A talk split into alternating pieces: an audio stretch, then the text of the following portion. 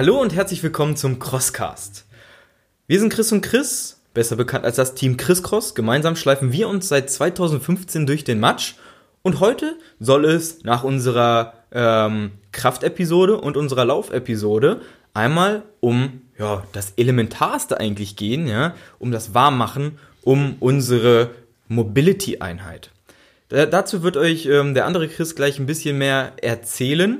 Und ähm, wir haben da so ein bisschen aus der Erfahrung heraus ähm, gemerkt, viele Leute gehen da vorher unaufgewärmt auf den Stepper oder machen ähnliche Verrenkungen, ähm, ohne dass sie ihren Körper darauf vorbereitet haben, haben dann immer wieder mit Schmerzen, mit Verletzungen zu kämpfen oder bemerken einfach, dass sie auch äh, leistungstechnisch nicht vorankommen. Daher dachten wir uns, wir bringen mal ein bisschen Licht ins Dunkel und erzählen dir einfach mal, wie wir das Ganze so machen und warum wir das Ganze so machen.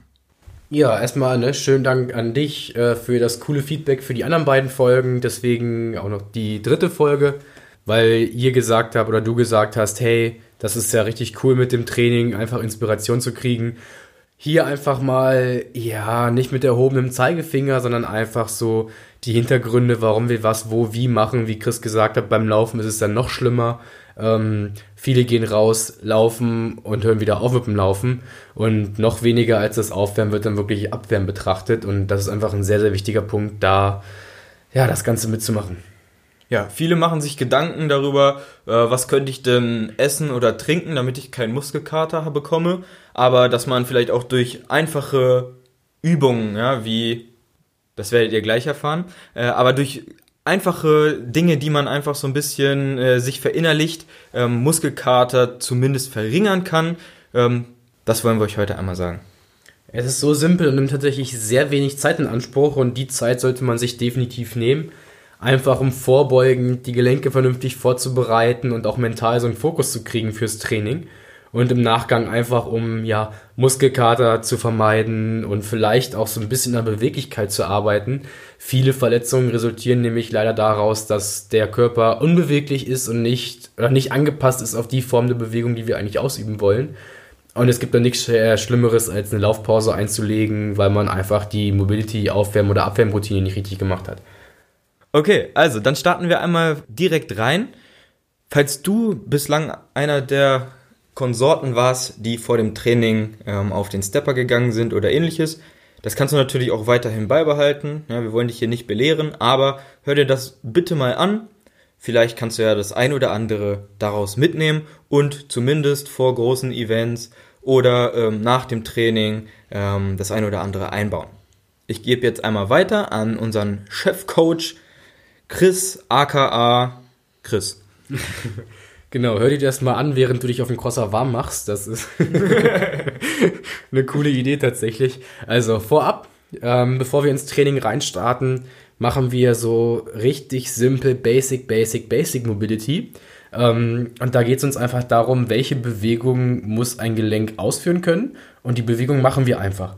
Das heißt, ähm, wir haben in verschiedenen Tests und Läufen und Übungen rausgefunden, wo wir wirklich Mobility-Probleme haben. Bei mir noch fußballbedingt Sprunggelenk. Ähm, Hüfte haben wir beide auch noch so ein bisschen Mobility-Probleme, deswegen liegt da dann der Fokus drauf. Und wir bewegen die Gelenke erstmal ganz simpel ans Maximum und darüber hinaus noch ein bisschen mehr versuchen, ähm, die Gelenke durch. Das heißt, Sprunggelenk beugen, so weit wie es geht, kurz halten, nochmal nachbeugen, nachbeugen, nachbeugen, strecken, und das Ganze auch wieder weiter strecken, weiter strecken, weiter strecken, dass ihr auch einfach mal für euch merkt, welcher Muskel über, übt überhaupt welche Bewegung in welchem Gelenk aus, dass ihr die Muskulatur merkt, es wirklich anstrengend ist, an die Grenzen geht und aber das Ganze dynamisch doch ausführt, einfach weil statisches Dehnen vor der Belastung kontraproduktiv ist. Genau, also wenn ihr jetzt da, um mal ein Beispiel zu nennen, ähm, wenn ihr merkt, ihr habt Probleme mit dem Sprunggelenk oder ihr habt gleich Plyos auf dem Plan, also ja, ihr wollt irgendwo draufspringen, das heißt, eure Sprunggelenke werden gleich belastet, dann legt euch doch einfach mal auf den Rücken und kreist eure Füße. Ja, also ihr nehmt ein Bein hoch, kreist den Fuß, dehnt ihn schön nach links, schön nach rechts, kreist ihn, kreist ihn in die andere Richtung. Ähm, und schon werdet ihr merken, das Sprunggelenk ist danach viel entspannter. Genau, beugen, strecken, nach außen beugen, nach innen beugen Und Kreisen, wenn ihr beim Kreisen merkt, es knackt auch noch ganz schön, dann habt ihr da auf jeden Fall noch Nachholbedarf. Wenn das Ganze dynamisch flüssig geht, ohne irgendwas, ist cool, dann seid ihr da sehr weit. Und ihr könnt das dann natürlich auch, wenn der Fokus eben auf Plyo-Sprunggelenke liegt, noch unter Belastung dann machen. Das heißt, nachdem ihr das ohne Belastung gekreist habt, stellt euch hin, geht auf die Zehenspitzen, geht auf die Fersen, geht auf die Außenkante, auf die Innenkante flüssig im Wechsel und testet dann auch aus, welche Bewegung hat auf jeden Fall Nachholbedarf. Das heißt, erstmal dynamisch Gelenke durchbewegen.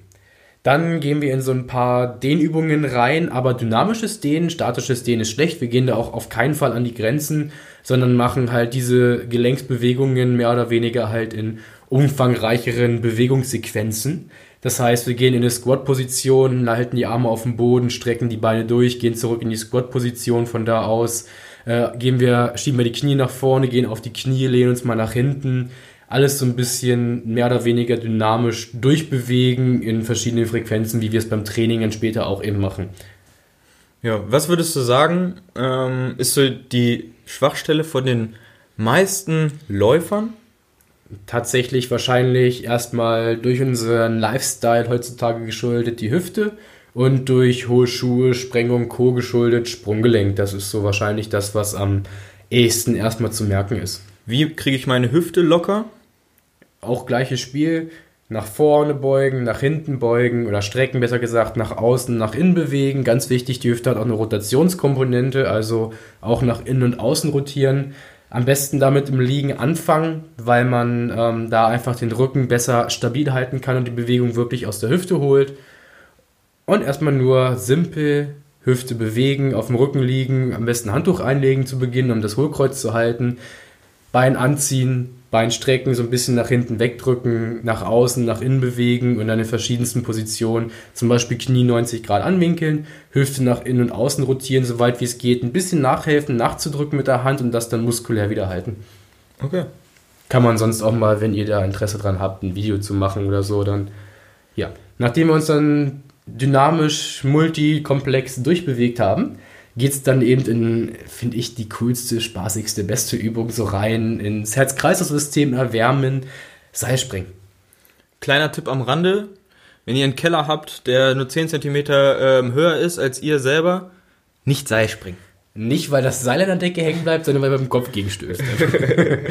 ähm, ja, ja das, das, das Springen in Seilspringen steht tatsächlich für Springen. Ja, also ihr werdet euch nach oben bewegen und äh, ja, das kann schmerzlich für den Kopf werden. Aber äh, ich erzähle das nur von einem Freund aus. Ne? Also. Ich erzähle das für einen Freund aus und der Freund war Chris, okay. ähm, ja, Seilspringen kann man auch auf die verschiedensten Arten und Weisen machen. Man kann hochspringen, ganz knapp über dem Boden, diesen Wechselschritt vom Boxern einbeinig. Am besten auch abwechseln. Man kann auch beim Seilspringen die Hüfte noch rotieren, Kreuzschwung machen, Doppeldurchschlag je nach Niveau halt angepasst, ne? Oder wenn wir jetzt unsere einbeinigen, einarmigen Tage machen, dann machen wir beim Seilspringen auch Fokus seitliche Bewegungen, das heißt einbeinige Springen, Wechselsprünge und die Hüfte beim äh, Springen drehen und wenn wir die geraden Tage haben, springen wir halt ganz normal mit Doppeldurchschlag und Co. Was würdest du da für eine Intensität empfehlen? Also wie lange soll das durchgeführt werden? Da geht es ja wirklich darum, Herz-Kreislauf-System zu erwärmen. Also du solltest schon merken, dass es warm wird im ganzen Körper, Herzfrequenz erhöht ist und du dann top vorbereitet bist. Das ist auch sportlerabhängig. Also ich denke, wir springen ja auch meistens so zwei, drei, vier, fünf, sechs Minuten, je nachdem, wie lange wir brauchen, um warm zu werden. Am Anfang reicht es vielleicht eine Minute aus. Das muss dann jeder für sich selbst entscheiden am Ende, wie lange er braucht, bis er sich warm fühlt und bereit fühlt. Okay. Ähm, dann gibt es ja noch sowas wie ähm, Faszienrolle, Faszienbälle, ähm, Nudelhölzer. Wann kommt sowas äh, zum Tragen? Nudelhölzer nehme ich gern zum Backen. nee, aber coole Methode, klar, für die Faszien. Ähm, man nennt es Faszientraining, dabei wird aber eigentlich nur der Muskel gelockert. Die Faszien brauchen einfach unheimlich viel mehr Belastung und Druck. Das werdet ihr mit einem Faszienball garantiert nicht hinkriegen. Aber klar, coole Methode für nach dem Training, nach der Belastung, zusätzlich zu Sauna oder statischen Dehnen, wie auch immer, um die Muskulatur zu lockern. Also eine Massage vorm Training, merkt er selbst, wäre auch kontraproduktiv, weil du entspannst und die Muskulatur locker ist, aber wir wollen ja die Spannung haben im Event. Ähm, von daher kein statisches Dehnen, kein Faszien-Rolling vorm Event. Ähm, das dann wirklich danach einpflegen. Da könnt ihr euch richtig schön auf die Stellen, die ihr im Laufen gemerkt habt, oder wo auch immer, darauf konzentrieren, das alles zu lockern auch wieder dynamisch lockern, das heißt Punkt suchen und dann das Gelenk bewegen, dass die Muskulaturen angesprochen werden und dann auch statisch zu denen am Ende in Schwachpunkten, das heißt bei uns meistens Hüfte, Sprunggelenk und das wirklich dann auch mal lange halten und intensiv in die Dehnung reingehen. Was empfiehlst du während der Belastung? Also bei einem Wettkampf ist es ja jetzt meistens nicht so, dass man da die, die Wahl hat, was man machen kann, wenn man irgendwo, ich mal, merkt, man kriegt gleich einen Krampf oder irgendwo äh, merkt, äh, ja, die Hüfte ist nicht so ganz beweglich, ähm, um das Ganze zu lockern. Aber wenn man jetzt im Fitnessstudio ist, äh, während der Belastung, was würdest du da eher empfehlen? Ähm, Faszienrolle, Dehnen? was du gerne machst. Also generell solltest du auf deinen Körper hören. Wenn was weh tut, dann ist das dankbares Zeichen vom Körper, ey, irgendwas passt nicht, die Belastung ist von der Bewegung her falsch, die ist zu stark. Hört da drauf, hört auf jeden Fall auch auf und guckt mal irgendwie, dass ihr herausfindet, woran das liegen kann. Und sonst, wir machen es immer erst mit der Faszienrolle lockern und dann den, ist für uns subjektiv das angenehmste. Ähm, Du kannst aber auch die Faszienrolle weglassen und nur den. Also du kannst auch nur die Faszienrolle benutzen. Ist halt auch, wie intensiv du das bearbeiten möchtest. Ne? Also während der Belastung ist es egal. Während der Belastung. Oder also Geschmackssache. In Satzpausen meinst du? Ja, genau. Nee, ist auch kontraproduktiv, ne? So.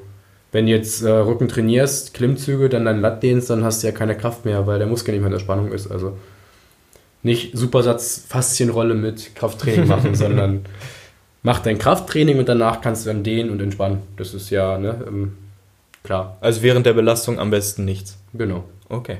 Es okay. sei denn, du merkst halt, aua, dann hörst du auf, aber okay. dann kannst du ins Dehnen reingehen und das Training ist zu Ende. Okay, okay. Ja, das ist doch auch schon mal äh, eine gute Message. Ähm, jetzt ist das Training zu Ende. Wie sieht es dann aus? Nochmal auf den Stepper oder, oder das erste Mal auf den Stepper? ne, hatten wir gerade. Also erstmal die Gelenke vielleicht nochmal wieder abbewegen, da wo wir Probleme haben, dann auf die Rolle und dann eben dehnen ordentlich nochmal so zwei, drei Minuten halten pro Übung, dass er wirklich merkt, das wird locker. Es darf ruhig auch ziehen beim Dehnen. Das, äh, ich, ich, ich glaube, es hat sich noch niemand einen Muskel gerissen beim Dehnen. Also hau da ruhig ordentlich Spannung drauf. Du trainierst damit auch so ein bisschen Schmerzempfinden, klar. Ähm, dehn dich vernünftig durch danach und dann kannst du butterweich wie ein Flummi in die Kabine kriechen, wie so ein ja, Gel oder sowas. Okay, äh, magst du dann noch mal einmal kurz zusammenfassen, was haben wir heute gelernt? Also es ging um Mobility, ums Aufwärmen, um das Dehnen oder äh, das Benutzen einer Faszienrolle während der Belastung und dann um das Abwärmen. Also wir haben gelernt, wenn Auer, dann Stopp. Aufwärmen, abwärmen, auf jeden Fall immer bei jeder Einheit, sei es Ausdauer oder Kraft, immer mitmachen, ganz, ganz wichtig. Das sollte man auf keinen Fall streichen. Faszienrolle kann man halt als Koordination einsetzen während des Trainings. Ansonsten vorm Training Gelenke durchbewegen und dynamische, komplexe Bewegungen einführen danach. Dann Seilspringen, dann trainier und nach dem Training nochmal vielleicht Gelenke durchbewegen, ausrollen mit der Faszienrolle und abdehnen am Ende. Okay, cool. Erzähl uns doch gerne mal, wie du das so handhabst, ja. Ähm, wie sieht das bei dir aus? Läufst du einfach los, gehst du einfach ins Fitnessstudio und bewegst sofort eine Tonne? Oder Hast du auch Aufwärmroutinen? Was ist dir da wichtig? Erzähl uns das auf jeden Fall. Am schnellsten geht das über Instagram, Team Chriskos heißen wir dort, oder über Facebook, Team Chriskos heißen wir dort. Du kannst uns natürlich aber auch über das Kontaktformular auf unserer Webseite erreichen oder ähnliches. Die auch übrigens Team Chriskos heißt. .de. auch nochmal zusammenfassen, was wir gelernt haben. Es trainieren immer noch so viele Menschen im Ausdauerbereich Muskelgruppen. Wozu? Also, Schön isoliert. Du brauchst keine Muskeln an sich beim dem Sport, du brauchst Bewegungen. Dann trainier doch auch deine Bewegungen. Laterale Bewegungen, frontale Bewegungen äh, und Hindernisbewegungen wie Klettern und Klimmzüge und so, aber du musst nicht speziell Brust-Bizeps trainieren, außer du willst einen Club oder ne? Und Beine müssen auch trainiert werden. Ja, wir laufen, aber das ist nein, kein Beintraining, das ist ein Herz-Kreislauf-Training. Also differenzierter betrachten so ein bisschen beim Training, ne?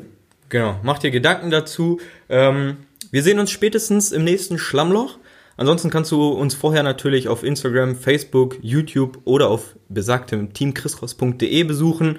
Äh, wir wünschen dir eine grandiose Woche, ein geiles Training und mach was draus. In diesem Sinne, schöne Woche, dein Team Chris Cross.